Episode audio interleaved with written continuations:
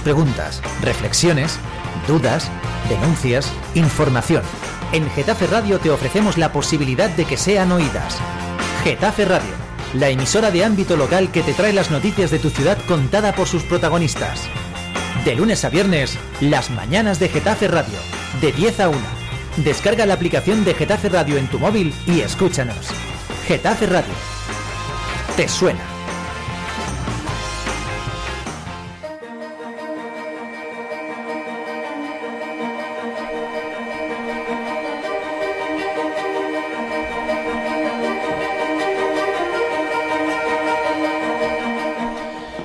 Buenos días, hoy es 4 de abril de 2019 y estamos en Getafe Radio. Este es un programa de la segunda hora de la tertulia de la mañana que celebramos los jueves, en el cual tratamos generalmente temas internacionales y otros que puedan interesar también pues a, las, a la población de Getafe, a los oyentes de Getafe.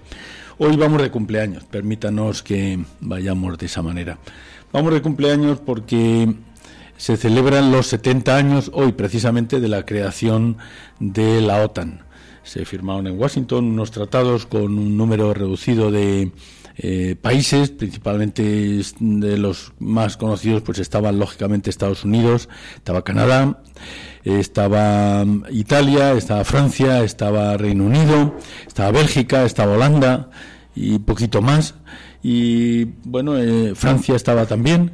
El tema estaba que como estábamos en plenos albores de la llegada de la Guerra Fría y entonces pues una de las cuestiones que se plantearon fue dotar después de la salida de los últimos soldados de eh, Estados Unidos de Europa, pues dotar a diríamos, a las fuerzas que habían ganado la Segunda Guerra Mundial de una organización común que pudiera servirles. De ese tema vamos a hablar. Y también de otro cumpleaños. Eh, ayer se cumplieron los 40 años de las primeras elecciones municipales en democracia. Y bueno, pues me imagino que en muchos ayuntamientos y también en el de Getafe, pues esto se celebró como no podía ser menos. Los ayuntamientos han cambiado la vida de los ciudadanos, son aquellos entes que tenemos más cercanos a nosotros, estas instituciones públicas que realmente velan más de cerca por los ciudadanos. Y hoy trataremos también de ese tema pues con nuestro tertuliano habitual que además en este caso pues tiene una mayor eh, entidad si cabe por la fuerza de nuestro personaje.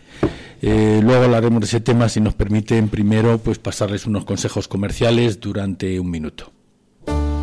La Asociación de Jóvenes Empresarios de Getafe pone en marcha desde el 11 de marzo hasta el 11 de abril una amplia oferta de cursos de formación. Talleres de escaparatismo, educación financiera, coaching, etc. Más información en asociación.aggetafe.es. Organiza AG Getafe. Patrocinan y colaboran Ayuntamiento de Getafe y GISA.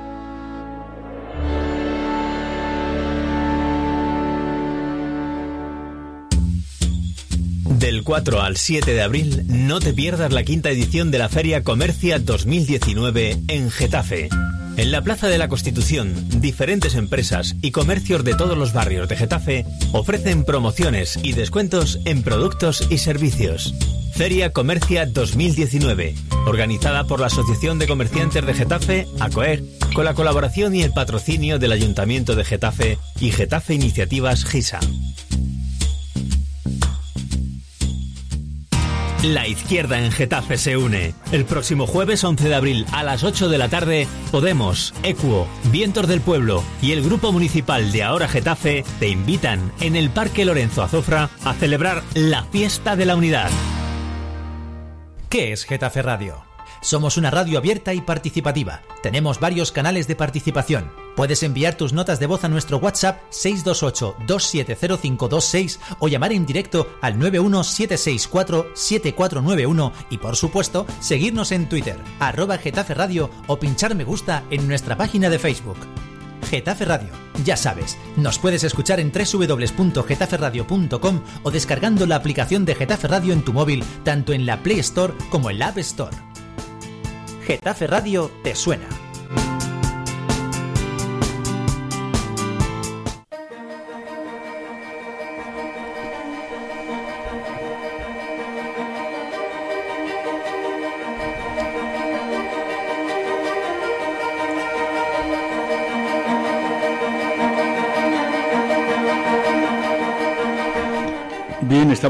Con ustedes en eh, Getafe Radio, eh, tratando dos temas eh, de interés y principalmente los tratamos por su importancia, en primer lugar, y en segundo lugar también, pues por un motivo de cumpleaños. Estamos, vamos a tratar estos dos asuntos, el tema de la OTAN y el tema de los ayuntamientos democráticos. Eh, los vamos a tratar con un invitado de lujo que tenemos eh, todos los jueves y al cual agradecemos que esté con nosotros. Buenos días, Jesús Prieto. Gracias, Elodie. Buenos días. Eh, bueno, tú eres un tertuliano de lujo especial para los dos temas, tanto para el tema de la OTAN por tu conocimiento y, experiencia. Los años también nos dan experiencia. A veces no sabes si de repetir no siempre Buena. No siempre buena, sí. Y el segundo tema, y también muy importante, pues es el tema de los ayuntamientos democráticos en este país, que han cambiado, yo creo, la, la forma de pensar, las exigencias, los conocimientos, en fin, eh, al final son las instituciones más cercanas a, a los ciudadanos. Pero empezamos con la OTAN, si te parece, dedicamos un pequeño tiempo. Eh, bueno, comienza en el año 49, estamos hablando ahora, y todavía sigue vigente, empieza con pocos países y ahora pues me parece que tiene cerca de 30 países y un presupuesto súper alto. Eh, bueno, no deja de tener sus tensiones, las ha tenido en su momento cuando surge la OTAN y al poco tiempo se va a Francia y luego eh, porque quiere ser más independiente que, bueno, yo creo que es un personalismo de De Gaulle en aquel entonces, no era otra cosa. Pero lo que sí es cierto es que ha jugado un papel muy importante, no bueno en muchos aspectos a veces, porque ha tenido sus altos y sus bajos, pero sí es cierto que yo creo que los presidentes de los diversos países, especialmente el de Estados Unidos, que es el que aporta más dinero para la OTAN, estamos hablando de que es una entidad, primero, militar, punto uno. Segundo, que Estados Unidos aporta en su presupuesto más dinero que todo el resto de la OTAN juntos. Ese es el tema también importante. Y el tercer tema, pues son las vicisitudes por las que ha pasado y sobre todo las que tiene actualmente también, ¿no? Donde el señor Trump, con sus veleidades, vamos a decirlo, con sus eh, formas. Ocurrencias también. Ocurrencias, formas extemporáneas, como dicen algunos, de actuar, pues eh, a veces le está poniendo en un brete a la propia OTAN. Sí, pero dice eso y al día siguiente dijo que él había aportado más a la OTAN que nadie en la historia. O sea, son temas. Primero dice que se la carga y invita a Brasil a entrar en la OTAN. Es algo de mentira. Pero es curioso porque. No, sé, no dice que, la, la OTAN. significan las siglas OTAN? Eh, cuando invitó a Brasil a entrar. o sea, que ya la, ¿Qué significaban las siglas? Pero hay mucho personal muy fantasma. Yo creo que al final eh, ha dicho que no va a Estados Unidos tan bien como ha ido ahora mismo. La OTAN eh, no ha ido nunca tan bien como va ahora mismo. Que nunca han entrado menos eh, gente, por ejemplo, por México como ahora mismo. Que nunca. Y las estadísticas dicen exactamente lo, contrario. Sí, sí, sí, sí. Es un tema curioso. Pero bueno, yo creo, hablando de la OTAN, yo creo que ha tenido sus más y sus menos, sus actuaciones mejores y peores, sus mejores momentos y peores. Es cierto que Estados Unidos, yo creo que nos tenemos sin actuar ¿eh? y también, sin intervenir. Sí, sí. Su presencia. También, también es cierto, sí, sí. Gracias a eso, bueno, pues eh, gracias a la OTAN, el pacto de Varsovia, pues se fue al garete, punto uno, para empezar. Es cierto también que ya tenía sus fuerzas internas que lo estaban impulsando a desaparecer.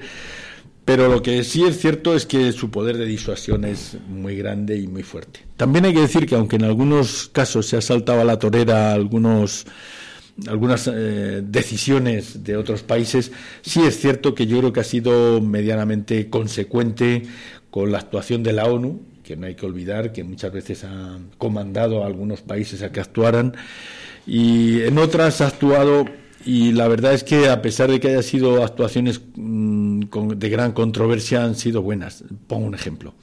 Pues eh, estaba pensando ahora mismo en los Balcanes, por ejemplo, donde la ONU se negó a que actuara a que actuaran los países un poco a lo bestia ante una situación realmente de matanzas incontenibles por parte de casi todas las partes, actuantes, aunque por algunas fue aquello desastroso porque hubo centenares de miles de muertos. Acaba de haber una condena del Tribunal Internacional. Por ejemplo. Sí, sí, sí. Pero, pero que es que estaban a las puertas nuestras, que estaban al lado nuestro. Los teníamos en la esquina. Los teníamos ahí mismo. Sí, ahí tuvo que arreglar a Estados Unidos. Y eso es, digo, que o hay que quitarse el sombrero. Hay que quitar, yo creo que con Estados Unidos tendríamos, los europeos tenemos una deuda una deuda muy grande. En primer lugar, fueron realmente los que ganaron la Primera Guerra Mundial. En segundo lugar, ganaron la Segunda Guerra Mundial. Y si no es por ellos, mm, veríamos a ver qué podía ocurrir, ¿eh? ¿Qué podría haber ocurrido, mejor dicho? Porque no estaba el tema tan claro. Ni aquí, ni tampoco en la situación del Pacífico que donde Japón, actuó de la misma ahí están los datos ahí están los datos sí sí bueno lo único que Japón vio que la que Filipinas era imprescindible para seguir adelante y Estados Unidos tenía puesta la mano en Filipinas entonces fue, realmente la guerra la empezó Japón mm. pero y le forzó a Estados Unidos a que interviniera pero aquí en Europa, si no es por Estados Unidos. Invadió China. Invadió China, sí, sí, sí. No, no, no, no. Me, estaba refiriendo que tenía invadido, no lo podía permitir porque el Pacífico también es parte del mar de Estados Unidos. Pero que viendo la situación, Japón forzó la entrada a la guerra de, nos echó una mano en ese sentido. Sí, echó una mano. echó una mano, Europa le echó una mano. Pero una mano muy fuerte. Sí, sí, sí. Pero bueno, eh, yo creo que los centenares de miles de muertos que tuvo Estados Unidos en las dos guerras mm, justifican el que de alguna manera, en lugar de tener una visión contra Estados Unidos, en Europa tengamos una visión en favor de Estados Unidos. Es cierto que después Estados Unidos se ha impuesto a nivel comercial, pero incluso a nivel ideológico, pero ha sido a través de las películas y yo creo que eso es un tema más de entretenimiento que de otra cosa. Pero a nivel comercial... Hombre, la OTAN, por el año, lo has dicho, mm, viene simultáneamente con el plan Barça, Europa. Lógicamente, sí, sí, sí. Eso es historia. es cierto, pero vamos, la retirada de las tropas. Y en España, desgraciadamente, no vino el plan Marshall. desgraciadamente. Tú lo has dicho, sí, sí. Ni llegó el plan Marshall ni llegó la OTAN. si hubiera llegado la OTAN, habríamos cambiado mucho. Hubiera llegado el plan Marshall, sí. O por lo menos un cambio más fuerte. Sí, Con lo cual retrasamos nuestro desarrollo unos cuantos años, en ese sentido. Pues eh, sí, lo que ocurre es que yo creo que la OTAN todavía sigue siendo un elemento necesario en el mundo, se quiera o no. Yo creo que además los presidentes americanos le han dado estabilidad a la OTAN, o sea, te estoy dando mi opinión a lo mejor. Y lo que sí es cierto es que cuando viene un presidente un tanto raro, como es ahora mismo Trump, que se quiere imponer por la fuerza, que obliga, que es cierto que a lo mejor Europa tenía que contribuir con más dinero al tema de la OTAN. Ya lo dijo Obama lo mismo y lo dijo Clinton, ¿eh? tienen, razón, tienen razón, tienen razón. Eh, no tiene sentido que Alemania o, perdón, que Francia o Reino Unido eh, tengan un presupuesto muy superior al de Alemania, teniendo menos capacidad económica. Eh, por ejemplo. Alemania tiene que aportar más. Alemania tiene que aportar como mínimo el doble, por poner un ejemplo. Eso es indudable. Está claro, y lo van a hacer, yo creo que lo van a hacer. Pero lo que sí es cierto es que las salidas de tono de Trump pues están desestabilizando Europa. Pero yo creo, fíjate, que la salida de Inglaterra eh, desestabiliza también la situación, la situación militar de, la OTAN, de, la, de Europa, de Europa, no de la OTAN, pero de Europa. Me voy a explicar. El tema de la OTAN está muy ligado al tema del dinero, lo acabamos de decir, pero no tiene sentido que en Europa haya 12 fábricas de tanques y en cada una se haga un tanque distinto que tenga no sé cuántas fábricas de armas y en cada sitio las armas sean distintas, armas, eh, me estoy refiriendo a cañones o a, otra serie de elementos eh, que necesitan ser comunes. En cada, Estados Unidos tiene a lo mejor un elemento común, una homologación común para sus armas, pero es que en Europa eh, tenemos a lo mejor varias fábricas de aviones de combate que cada uno tiene su, que no, no son homologables unos aviones con los otros. En Estados Unidos tendrán varios eh, tipos de aviones, pero son homologables unos y otros, los tipos de armas que utilizan, el, eh, y parece lo normal.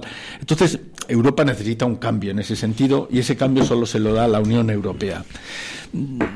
Es cierto que a Estados Unidos le interesa tener una Europa dividida para controlarla mejor, pero ahí a Estados Unidos no le queda más Hay países que dicen, por ejemplo, en Ucrania, eh, dicen si hubiésemos estado en la OTAN, en la OTAN Rusia no nos hubiese invadido. Una parte de nuestro territorio. Cierto, cierto, sí. Y hay más, eso dicen los ucranianos. Pero yo les diría a los ucranianos que no ha avanzado más Rusia y ha parado porque la OTAN ha apoyado a Ucrania. Es cierto, también, sí, sí, sí, sí, sí. Si no, me parece que la mitad de Ucrania en este momento no estaba en Ucrania, estaba en, el bloque de, Rusia. De Rusia, sí, sí, sí, sí, es cierto, sí. Eh, sí, es la capacidad disuasoria que tiene, de la que hablábamos antes. Eh, ha estado en muchos sitios, pero, pero es cierto que a veces las eh, el tema de la OTAN es un tema extraño porque la cantidad de dinero que dedica Estados Unidos, que decíamos antes, a temas de armamento es tan, tan infinitamente, infinitamente no, estoy exagerando, tan alta en comparación con otros países, mm, que es que incluso aunque incluyamos a China, aunque incluyamos a no sé cuántas fuerzas de no sé cuántos países, Estados Unidos solamente, Estados Unidos invierte en armas lo mismo que los siguientes 10 incluyendo la incluyendo los rusos. Una razón porque tiene más riqueza, porque tiene más riqueza de, de, Producto Interior Bruto. Eh, Rusia gasta el doble que Estados Unidos, China gasta más que Estados Unidos. en PIB, Para que tiene un, un, PIB, pues, el, el más fuerte del mundo. Eso es cierto. Pero ya la ha superado en gasto, vamos, Rusia le dobla. China también casi le dobla en gasto militar a... Pero por PIB. sí, por... Porcentaje de PIB, la cantidad de dinero, dado cuál es el presupuesto de Estados Unidos, es muy superior. Muy superior, lo, que diga eso. Hombre, también de ahí Estados Unidos saca parte de su PIB, porque la industria armamentística de Estados Unidos, como se oigan Arabia Saudí a todos los que, que compran miles y miles de dólares cada año sin armamento. armamento. efectivamente, efectivamente. Eh, lo que sí es cierto es que antes hablábamos de que la OTAN es un elemento disuasorio y es, y es un elemento de defensa de Europa. ¿eh? Lo ha sido hasta hace cuatro días, hasta que cayó Berlín y ya se... Y evitó eh, guerras. Evitó, evitó, guerras, sí, sí, sí, sí, sí, es cierto. No, y que a la hora de negociar también a nivel comercial, también eh, donde estaba la Coca-Cola, que decían, allí están los americanos y allí está también el ejército americano. para fueron de la intervención de la OTAN en Afganistán. Sí. Lo pidieron los americanos. Ahí, forzaron, sí. Ahí forzaron los americanos la presencia de la OTAN, porque no estaba en su... Es cierto, sí, sí, sí. Su origen, eh, esa intervención. y ya estaba ahí. Ya estaba ahí. No, y sigue estando todavía. ya, bueno, sigue estando, eh, efectivamente, a nivel de formación de, de los propios militares afganos. y Sí, es cierto, sí. Bueno, pues eh, yo creo que lo único no vamos a celebrar ahora aquí eh, con café ni con champán lo de la OTAN, pero sí es cierto que la OTAN ha tenido un papel muy importante. Hombre, podríamos recordar que en España hubo un antiamericanismo y anti-OTAN eh, muy fuerte, mayoritario. ¿eh? Le costó a Felipe González casi la cabeza en sacar el referéndum de, de, entrada en la OTAN, sacarlo adelante. Primero le costó el número de votos, pero le pudo costar más caro. Incluso eh, se rompió su partido, se rompió la izquierda. Fue un, tema compulso en España. Ahora, ¿a ti no te parece eso fue una reacción? A mí me parece, ¿eh? pero esto, por eso te preguntaba. Una reacción quizás de, de cabreo, entre comillas, por no haber tenido por haber gozado Franco del apoyo de, de, la OTAN, entre comillas, haber gozado Franco del apoyo del no intervencionismo de otros países, que sí, sin embargo, eh, intervinieron directamente en todo lo que pudieron contra el tema de, de, la Unión Soviética en aquel entonces y la órbita de la Unión Soviética, pero a España la dejaron a un lado y yo creo que es más bien cabreo por falta de intervencionismo en España. Bueno, luego yo creo que en aquella época, mm, me pongo a mí, de ejemplo, que en la universidad, en el ambiente, era el momento de, la, de Vietnam también. tema de Chile, la intervención americana, en otras dictaduras latinoamericanas, éramos muy antiamericanos. Muy y el tema de Vietnam eh, también era un fuerte. Y, anteriormente el tema de Vietnam, éramos muy antiamericanos. Sí, sí, en ese eh, sentido. Eh, profundamente.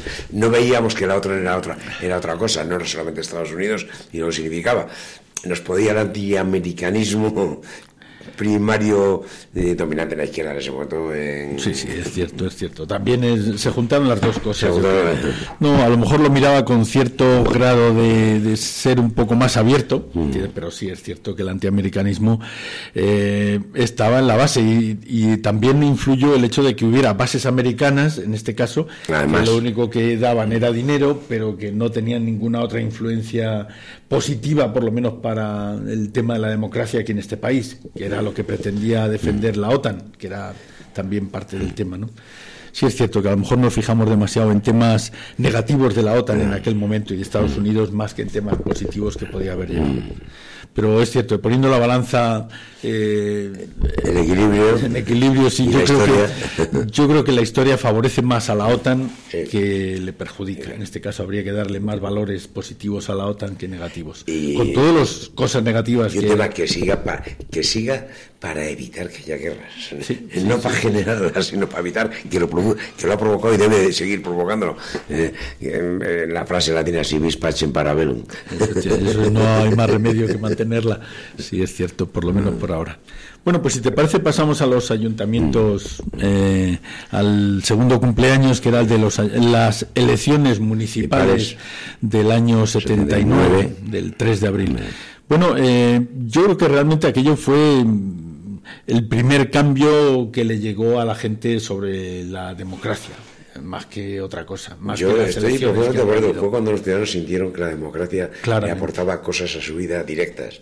Yo creo que fue incluso más, yo digo más. Sin ese cambio en los ayuntamientos y la gestión en los ayuntamientos durante casi cuatro años, no hubiese llegado el PSOE al gobierno de la nación en el año en octubre del 82. Tuvo, tuvo una relación, en algo de historia ha tenido que ver el cambio municipal y los cambios en, en este país. En este país ha tenido siempre algo de la este historia. La llegada de la democracia fue debido principalmente a, las bueno, principalmente no, fue debido a las elecciones municipales. pues que hay que recordar la historia de vez en cuando. Yo lo he echado un poco en falta. Aquello, bueno, trajo una ilusión muy fuerte. Muy fuerte. Eh, no hubiese sido posible sin un, el entusiasmo de, los, la ciudadanía en cada pueblo, en, en cada pueblo y en cada, ciudad, en cada pueblo y en cada ciudad, que necesitaba, pedía aire fresco, pedía respirar y pedía servicios también. servicios, además servicios muy básicos, ¿eh? que no pedía, pedía servicios básicos, colegios, por ejemplo, centros de salud. actividad cultural. asfaltados de las calles, algo tan simple como quitar el barro de las calles, por eh, ejemplo. Llevar el agua a muchos barrios. Todavía, a muchos barrios. A muchos barrios llevar el agua y el viendo eh, eso, y por supuesto asfaltar. Sí. Pero asfaltar lo podían haber hecho. sí, se hizo, de hecho. No. Ares Pacochaga. Podían haber hecho otros, otros alcaldes. Otros alcaldes. Sí, era un tema de falta Algunos lo hicieron incluso. Sí, sí, sí. sí. Que a mí, al día de hoy también, mmm, cuando me dicen que una buena gestión municipal es arreglar calles, digo que eso puede hacer un funcionario seguramente mejor que los políticos. seguramente, sí, sí. Eh, que, que, que no lo tomo eso yo como una capacidad de gestión municipal. Eso debía ser lo lógico, que funcionase por sí mismo. Sería natural. Ahora, tiene más, tiene, fíjate, eh, el cambio que se dio tan fuerte, eh, se dio, y yo creo que es, uno de los temas, se dio un cambio tan fuerte como el que hace un ama de casa cuando es capaz de hacer que con los mil euros que le llegan a casa todo el mundo pueda comer, se pague la luz, el agua, la electricidad. Es decir, no hubo una financiación adicional para los ayuntamientos, que ha sido parte del problema que han tenido los ayuntamientos a lo largo de estos años. ¿eh? ayer comentábamos en la comida que tuvimos los eh, concejales que fuimos elegidos eh, eh, hace 40 años, algo que sucedió. Entonces había una ley de contribuciones especiales. Para arreglar las calles tenían que colaborar los vecinos con el 30% mm, del presupuesto de, de las obras era obligatorio por ley. decir, porque, lo cual era una barrera porque las constructoras no habían hecho las obras y ahora tenían que pagar los, propietarios, que eran los vecinos, en un 30% de la obra. Bueno, fue algo que hoy no sería posible. Se aprobaban en las comunidades de propietarios, porque esto se aprobaba en las asambleas en comunidades de propietarios, se aprobaban por el 100% las obras y la contribución de los vecinos al 30%. Se llamaban contribuciones especiales. Se aprobaban por el 100%.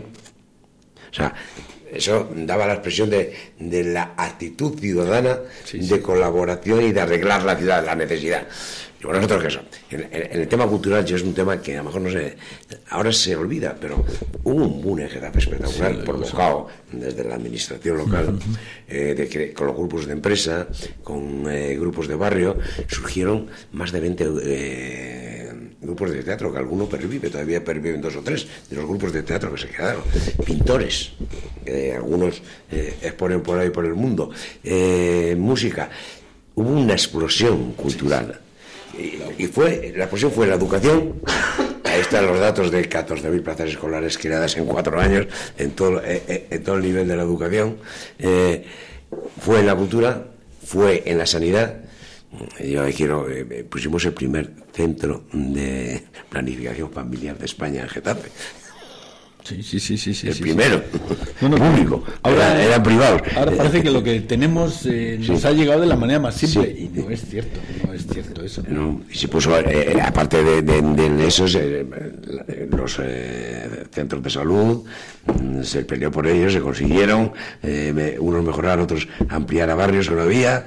el hospital se, se, construyó en esos cuatro años y una manifestación de de Getafe espectacular, mandando incluso cartas al Ministerio Sanidad diciendo que no quería que sus hijos naciesen en Madrid, querían que naciesen en Getafe.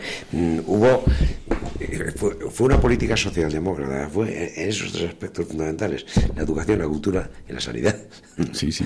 Y una forma de redistribuir la riqueza y de igualdad de oportunidades. Y en algunos casos casi recuerda la vida de Brian. Sí. Bueno, ¿y qué han hecho los romanos por nosotros? Sí, ¿Qué han hecho los ayuntamientos en este tiempo por nosotros? Lo que sí es cierto es que eh, esa falta de, de, dar. Fíjate que se han repartido, se han repartido partido eh, los, eh, diríamos, los servicios entre las comunidades autónomas, pero las comunidades autónomas apenas han cedido a los ayuntamientos. Eso lo también lo comentábamos ayer, pues aparte las comunidades sirven para hablar, lógicamente, para... Hubo un movimiento municipalista que surgió entonces importante, fuerte, que tenía expresiones además con revistas que yo tengo algunas de una gran calidad, con formación de los municipios, una formación de los municipios en los temas importantes, mm, desde el urbanismo a la vivienda, al medio ambiente, etcétera, mm, y unas revistas francamente buenas que desgraciadamente han desaparecido eh, y que tuvieron una importancia porque había un municipalismo, no solamente práctico, sino teórico también. Bueno, muchas veces las, las propias asociaciones de vecinos servían como preparación municipalista. Mm. Es que ahora buena parte de la gente que llega, los nuevos que llegan a los ayuntamientos, en su vida han tenido contacto, mm, eh, diríamos, con, además sobre todo porque muchos de ellos son o excesivamente jóvenes recién salidos de la universidad, pero es que no han tenido contacto ni con su calle, ni con la gente del ayuntamiento, ni con gente de, asociaciones del propio ayuntamiamiento. Nada. Y, vimos venir, vimos venir que las comunidades autónomas iban a tratar de arañar competencias y dinero a los, a, los ayuntamientos. Había entonces una reclamábamos, pedíamos, antes de que sucediesen las cosas, lo que llamábamos el 33, 33, 33. 33 para el Estado, 33 para el 33 para el No se ha conseguido. Nada, no, no, está, muy lejos. Muy lejos, está muy, muy lejos. Pero entonces luchábamos por ello, no solamente lo decíamos, luchábamos por ello. Incluso hicimos, en Getafe en concreto, fue muy polémico, las ocho grandes ciudades, que eran una, no existía la PEN todavía, eh, que era un, grupo de coordinación entre ellas que iban a negociar eh, a la presidencia del gobierno los problemas de las ocho ciudades. Y desde Getafe creamos otro movimiento de las ciudades de más de 100.000 habitantes no capitales de provincia que se bueno, la primera reunión, la segunda en Vigo, y fue promovida por mí y por el alcalde de, Vigo. En aquel momento, y vinieron todos de todos los partidos todas las ciudades de más de 100.000 habitantes de todos los partidos políticos, desde el PNV a Convergencia, a al PSOE, a PC, todos, y planteamos un documento muy serio, muy serio a la administración. Eso provocó que la gente tenía, no podía ser las ocho grandes capitales y nosotros había que crear un organismo, y de ahí surge la FEN, la Federación Española de Municipios y Provincias. Pero generalmente tuvimos importancia también en ese, en ese nacimiento, porque nosotros veíamos que, claro, las grandes ciudades querían llevarse la tajada.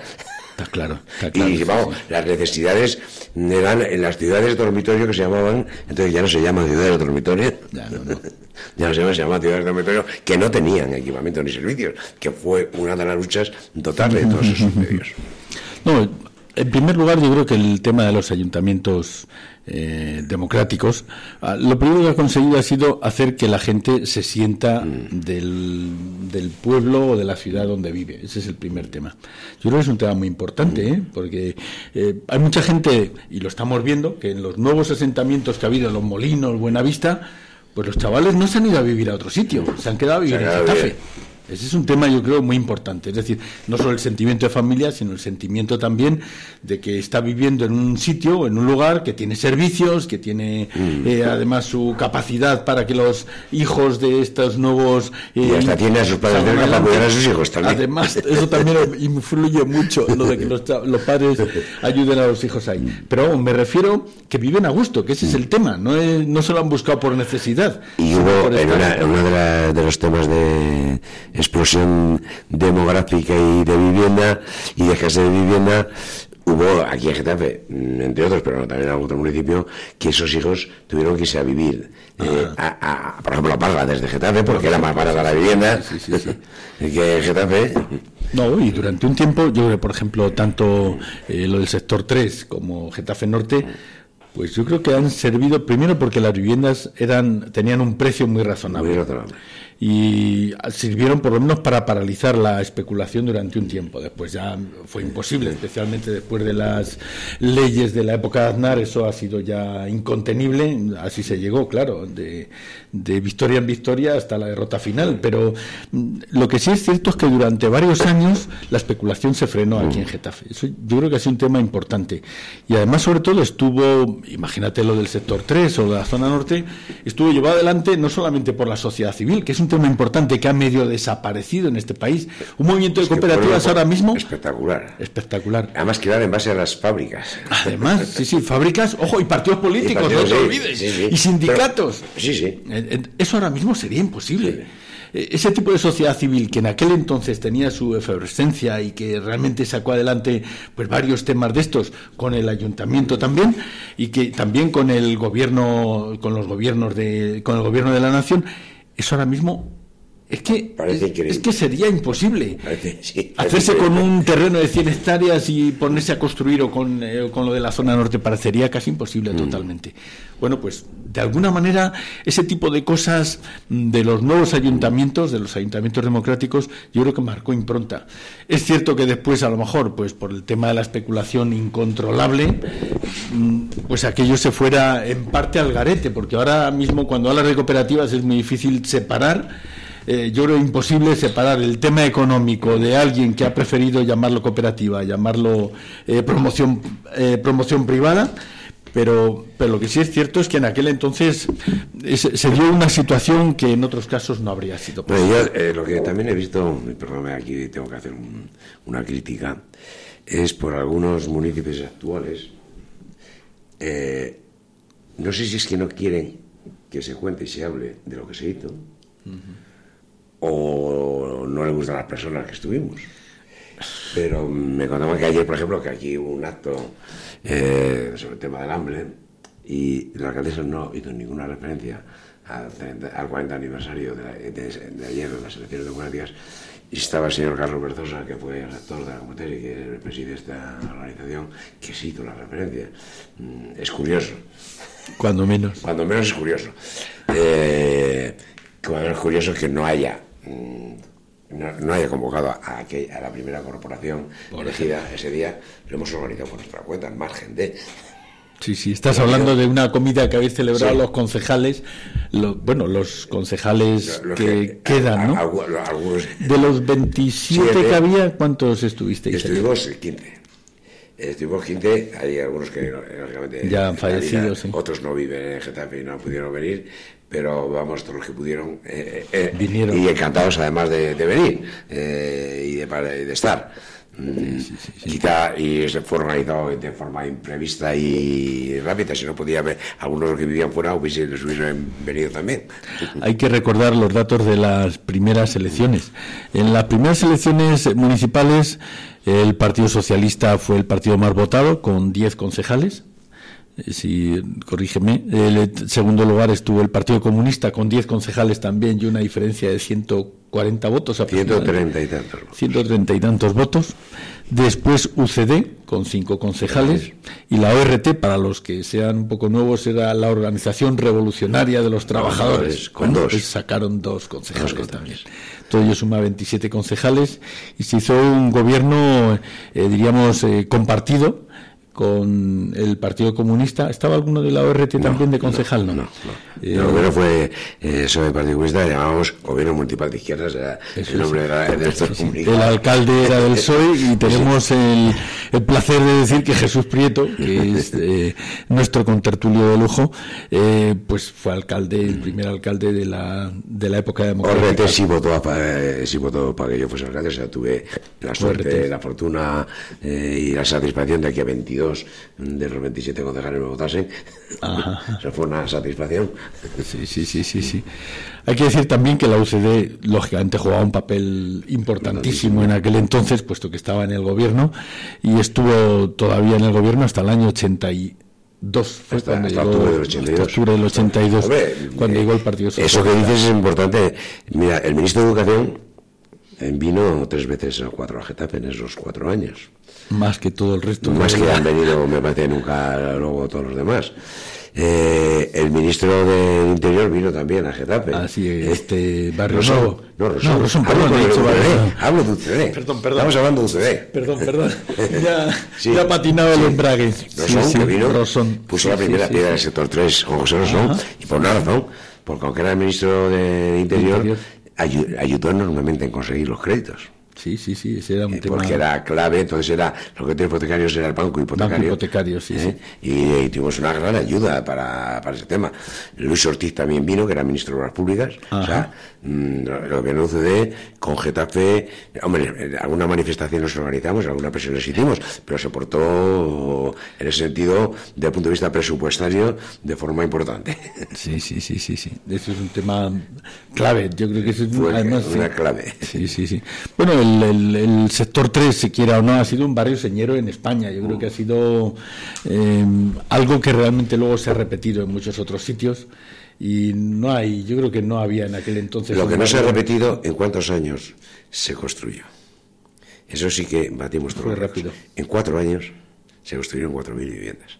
Sí, sí, sí, sí. Urbanización, construcción de viviendas y entrega. En cuatro años.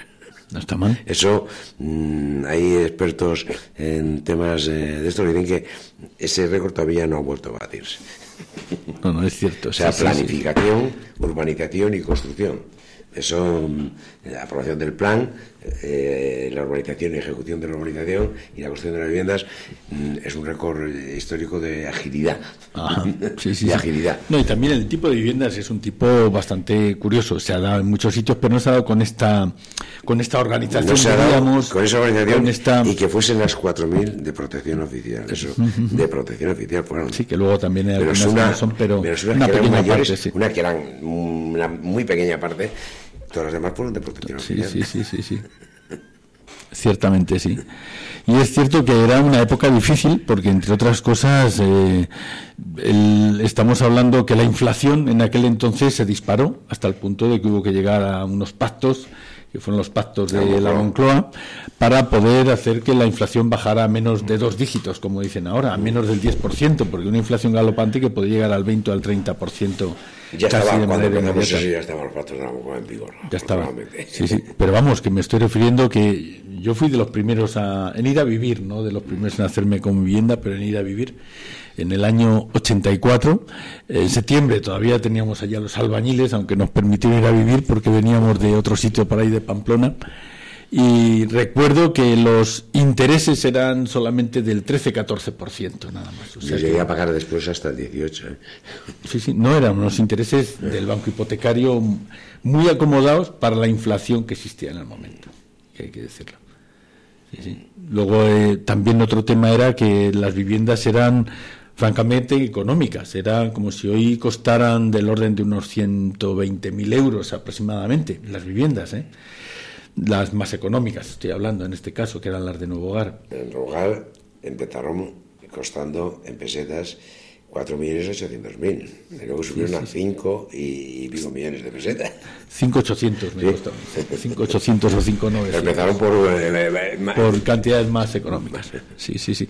Lo que sí es cierto es que aquello se hizo, resultó bien y yo creo que todos estamos contentos de que por lo menos en Getafe tengamos varios barrios que se hicieron contando con la cabeza también. Y en equipamientos, el sector 3 dejó para Getafe los equipamientos importantes. Muy potentes, sí. Espacio para muchos equipamientos. muchos equipamientos que fueron, que nos aportó la, promoción de, la vivienda por todos los espacios. Que el hospital, por ejemplo. Eh, por poner un ejemplo. El mayor parque de Getafe, aunque no esté cuidado, el de la eh, como debería ser, pero es el mayor parque eh, de, de urbano de Getafe con diferencia, en extensión. Otra cosa es que el cuidado a lo mejor no es todo el, que debiera ser. Pero sí, sí es cierto que buena parte de los servicios o de algunos servicios en alguna para alguna zona, tipo los juzgados o el centro comercial, el centro, fue, centro comercial también. Fue muy importante en su momento. Sí, sí, era el tercer centro comercial que se había en España. En España. Vino a inaugurarlo Don Alfonso Guerra. Don Alfonso Guerra, efectivamente. Sí, sí, sí. Y el grupo Mondragón tocó. En fin, son, son recuerdos interesantes. Yo no sé si hay algún libro, pero por lo menos yo creo que se debería hacer algún libro organizado por el propio ayuntamiento pues sobre el, sector 3 hoy Getafe Norte también yo, creo, que sí en lugar del libro que según alcaldesa Barra edita con motivo de esto que no tiene nada que ver con esto antes se hicieron unos cuantos libros en esa época sobre que sobre esos temas y la historia de Getafe sobre todo se hicieron unos cuantos libros. Luego hubo una etapa muerta y no se han vuelto a hacer apenas libros. Mm. Eh, no, no, se han vuelto, no. No sé, es un poco una pena. Yo creo que en este caso incluso hasta podría hacer, hacer un libro aportando cosas nuevas, pero recopilatorio de cosas que hay están deslavazadas el juntarlas y el unirlas en, en, una. O de, por secuencias posiblemente, no un libro solo, sino varios libros. pero juntarlo en una historia. Porque si vemos, nosotros en el primer cuatro hicimos, que además ha sido una exposición itinerante por todo Getafe, y la Getafe en marcha. Y hay un libro sobre Getafe en marcha. Luego se hizo otro eh, durante 20 años pero que no tiene conexión con el primer estándar, luego se hizo otro, no hay una conexión entre ellos y un hilo conductor. Alguien debería. debería encargar eh, tiene que ser la administración, lógicamente. Lógicamente, tiene que ser la administración la que lidere este. Y sin este partidismo, o sea, que, respete los datos y la historia. Sin partidismo ninguno. pues yo creo que sí, ¿eh? que debería ser, mm, no sé, pensado para que no sea el ayuntamiento el que tenga que hacer los libros que luego espera a la gente que sean gratis. Pero sí, para, que, eso vaya a los colegios. Sí, sí, sí, Para que los, chavales tengan conocimiento. Que la, democracia aportó muchas cosas a, Getafe y cómo ha evolucionado y se ha desarrollado Getafe. Claro, pues hay chavales me contaron el otro día que creen que la universidad lleva toda la vida en Getafe, por ejemplo. Sí, sí, sí, sí, sí. Y otras cosas. ya hasta los institutos, que antes hablábamos de la educación, y bueno, pues comentábamos, sin ir más lejos, que solo en Madrid había, solo en Madrid, ¿no? Que en Madrid solo había tres institutos de chicos y tres de chicas en su momento. No hace falta decir el número de institutos que ahora es cierto que no son tan grandes como los que había ahí en Madrid, pero vamos, que las decenas de institutos. había uno solo. Uno solo. Sí, sí. Pues la no está profesional era privada, la que había. Por ejemplo, también. No, se, se, hicieron muy rápidamente otro instituto, uno de formación profesional, eso en los primeros años. ¿eh? Hombre, y ahora que yo, a veces me da pena cuando eres que lo ponemos a la vista, los colegios mm, llevan cuatro años y no han terminado. Hombre, yo mm, debo decir que cuatro de los, de los doce colegios se hicieron en cuatro meses trabajando en tres turnos, mañana, tarde y noche. Se hicieron en cuatro meses y eran colegios de 900 plazas. O sea, no eran colegitos. Sí, resulta un poco ridículo que la gente. Es cierto que los barrios envejecen, es el caso ahora mismo estamos hablando del sector 3, y otros barrios pues son absolutamente nuevos. Pero los que son viejos no saben qué hacer con muchos de las los equipamientos. los equipamientos tipo colegios o, y necesitarían a lo mejor más para sanidad que para colegios o institutos y les tienes que dar o tercera edad y les tienes que dar otro uso. Pero cuando se hacen barrios nuevos, a lo mejor había que pensar no en hacerlo de esta manera, como están haciendo los colegios, sino a lo mejor pensar que ese colegio se pueda convertir más adelante en instituto y más adelante en centro cívico y más adelante en centro de la tercera edad. No lo sé. Pensar en, en, en, en posibilidades. Multifuncional. Efectivamente pero empezar a hacer el colegio en función de las necesidades y siempre con retraso, que eso es lo que está ocurriendo, no deja de ser un poco un extraño. poco falta planificación. Yo creo que esa es la sensación que, nos da. Pues eh, no sé, si la verdad es que podríamos eh, continuar hablando de los sería de los ayuntamientos. Sería, yo, yo continuaría todo el día, pero democráticos. que, hay que terminar. Yo creo que sí. Pues eh, Jesús Prieto eh, ha sido un tertuliano de lujo, no solo en el día de hoy, sino anteriormente, pero especialmente hoy, porque el primer alcalde de Getafe pues las vivencias que tiene son vivencias muy fuertes. El pasar de una forma de entender eh, el, trato con los vecinos a atender otra, la, yo creo que también la autonomía que tiene un ayuntamiento ah, democrático en comparación con la autonomía que tenían anteriormente otros ayuntamientos donde los gobiernos municipales habían sido nombrados prácticamente a dedo, empezando por el alcalde y de alguna manera estaban sujetos a un control mucho mayor al que están sujetos ahora, es decir, la autonomía da capacidad de actuación, es decir, eh, la limitada capacidad de actuación que tenían los alcaldes anteriores a la, a la actuación, capacidad de actuación que tienen los alcaldes actuales, empezando por la democracia, yo creo que hace que primero la responsabilidad sea mayor, no se pueda delegar. En segundo lugar, la capacidad de hacer cosas, la posibilidad de hacer cosas sea también mucho mayor. Y sobre todo también que no tiene sentido que al principio hubiera una sociedad civil fuerte y que ahora yo creo que en muchos aspectos pues existe una mayor dejadez por parte de los vecinos, porque que lo haga el ayuntamiento pues suele ser a veces la frase eh, típica cuando hay que arreglar algo. Yo creo que algo tenemos que aportar nosotros para exigir más a los ayuntamientos. Y luego hicimos un esfuerzo, recordado, podríamos ir el día, pero por eso tenemos que concordar.